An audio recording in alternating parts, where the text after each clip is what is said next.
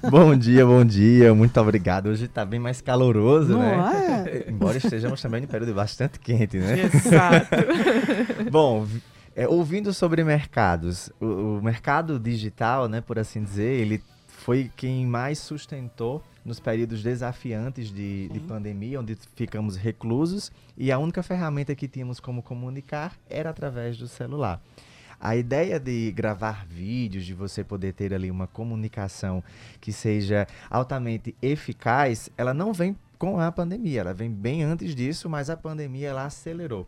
Fez com que muitas pessoas quebrassem seus, suas crenças, seus paradigmas, de que isso era coisa apenas de um tipo de categoria, de profissionais da comunicação ou do blogueiro, que é muito falado, e começamos a entender como essa, essa mecânica funciona. É até desafiante para mim falar que gravar vídeos não vende. Isso é mito. Por quê? Quando nós gravamos o vídeo, nós estamos ali abrindo um canal de comunicação, mas isso não é a garantia de que isso vai ajudar a minha empresa a crescer ou o meu negócio a começar a faturar mais. Gravar vídeos é o mecanismo que vai ajudar com que a minha mensagem ela alcance mais pessoas e que mais pessoas possam multiplicar aquela mensagem.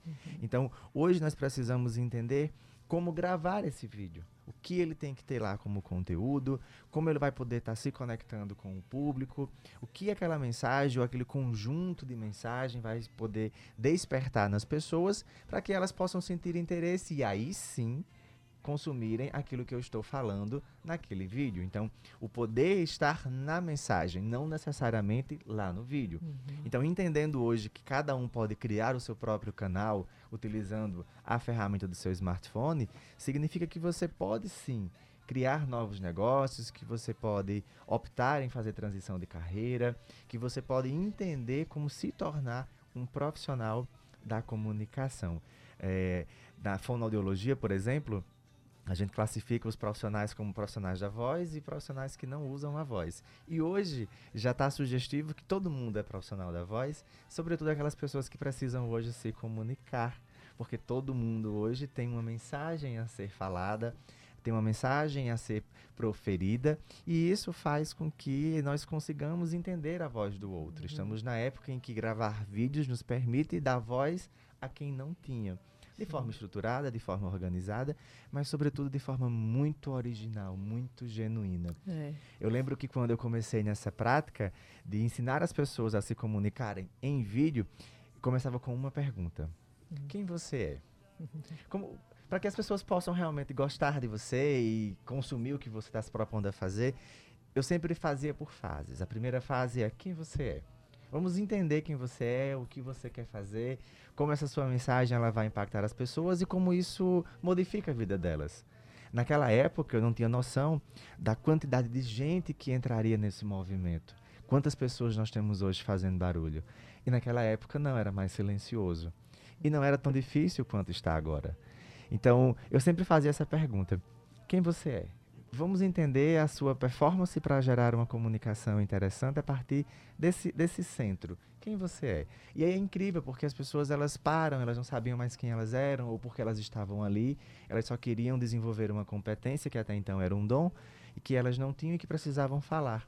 Então, o vídeo ele é muito poderoso. Ele tem um recurso muito maior do que o que chega na tela das pessoas ali por 15, 30 segundos ou um minuto e meio, que para mim é pouco tempo. Uhum. Mas que nós estamos em um processo de muita informação, de muita ansiedade, de resultados rápidos, por causa dos diversos fatores, sobretudo os econômicos. Então eu preciso sempre mais, faturar mais, trabalhar mais, conseguir mais, gravar mais, produzir mais, ter mais seguidores, ter mais pessoas, sempre a cultura do excesso. A competição É, é, é- acirrada. É a competição acirrada e a gente acaba entrando, Beth, na cultura do excesso. Uhum. E aí esses excessos nos fazem adoecer também por causa do vídeo. Olha só quanta coisa está por trás da ideia de gravar vídeos me ajuda a vender mais. Talvez, mas eu focaria muito mais na mensagem, na qualidade daquela informação, né, naquele conteúdo, nas pessoas que você pode conectar e fazer ali as parcerias, as sinergias para que o movimento possa acontecer. Então, gravar vídeo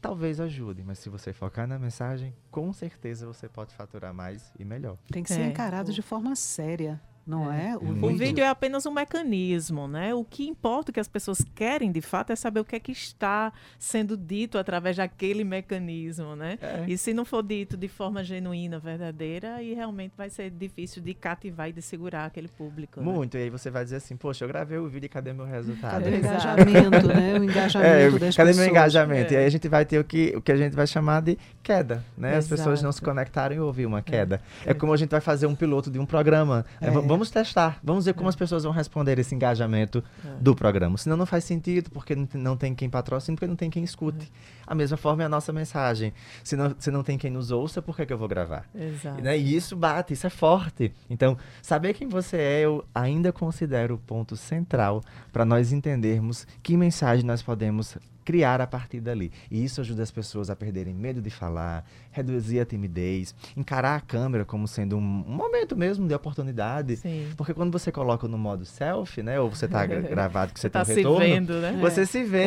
Né? E aí, se você não está é confortável é com a sua imagem, como a outra pessoa vai estar confortável com é, ela? É. Né? Aí vem o recurso da voz que eu não gosto, eu gosto, uhum. vem velocidade de fala, vem o sotaque, vem a prosódia, e aí vem uma série de recursos que a gente vai só empilhando uhum para que a pessoa se torne ali um comunicador com uma mensagem com capacidade de influenciar, de se tornar relevante, de se tornar interessante, mas sem adoecer e sem excessos. Exato. 7 horas e 32 minutos. Muito obrigada, Fagner, pela é, coluna de hoje, por todas as informações, esclarecimentos aí sobre o tema. Tem muita coisa para desenvolver realmente acerca dessas questões relacionadas a, a, a, essa, a esse mecanismo, a mecânica né, e o conteúdo que é repassado aí através dos vídeos. A gente agradece muito e para parabeniza o claro. nosso colunista de cada terça-feira pelo seu aniversário. Muita saúde, muita felicidade e anos e anos de vida amém, prósperos, amém. né?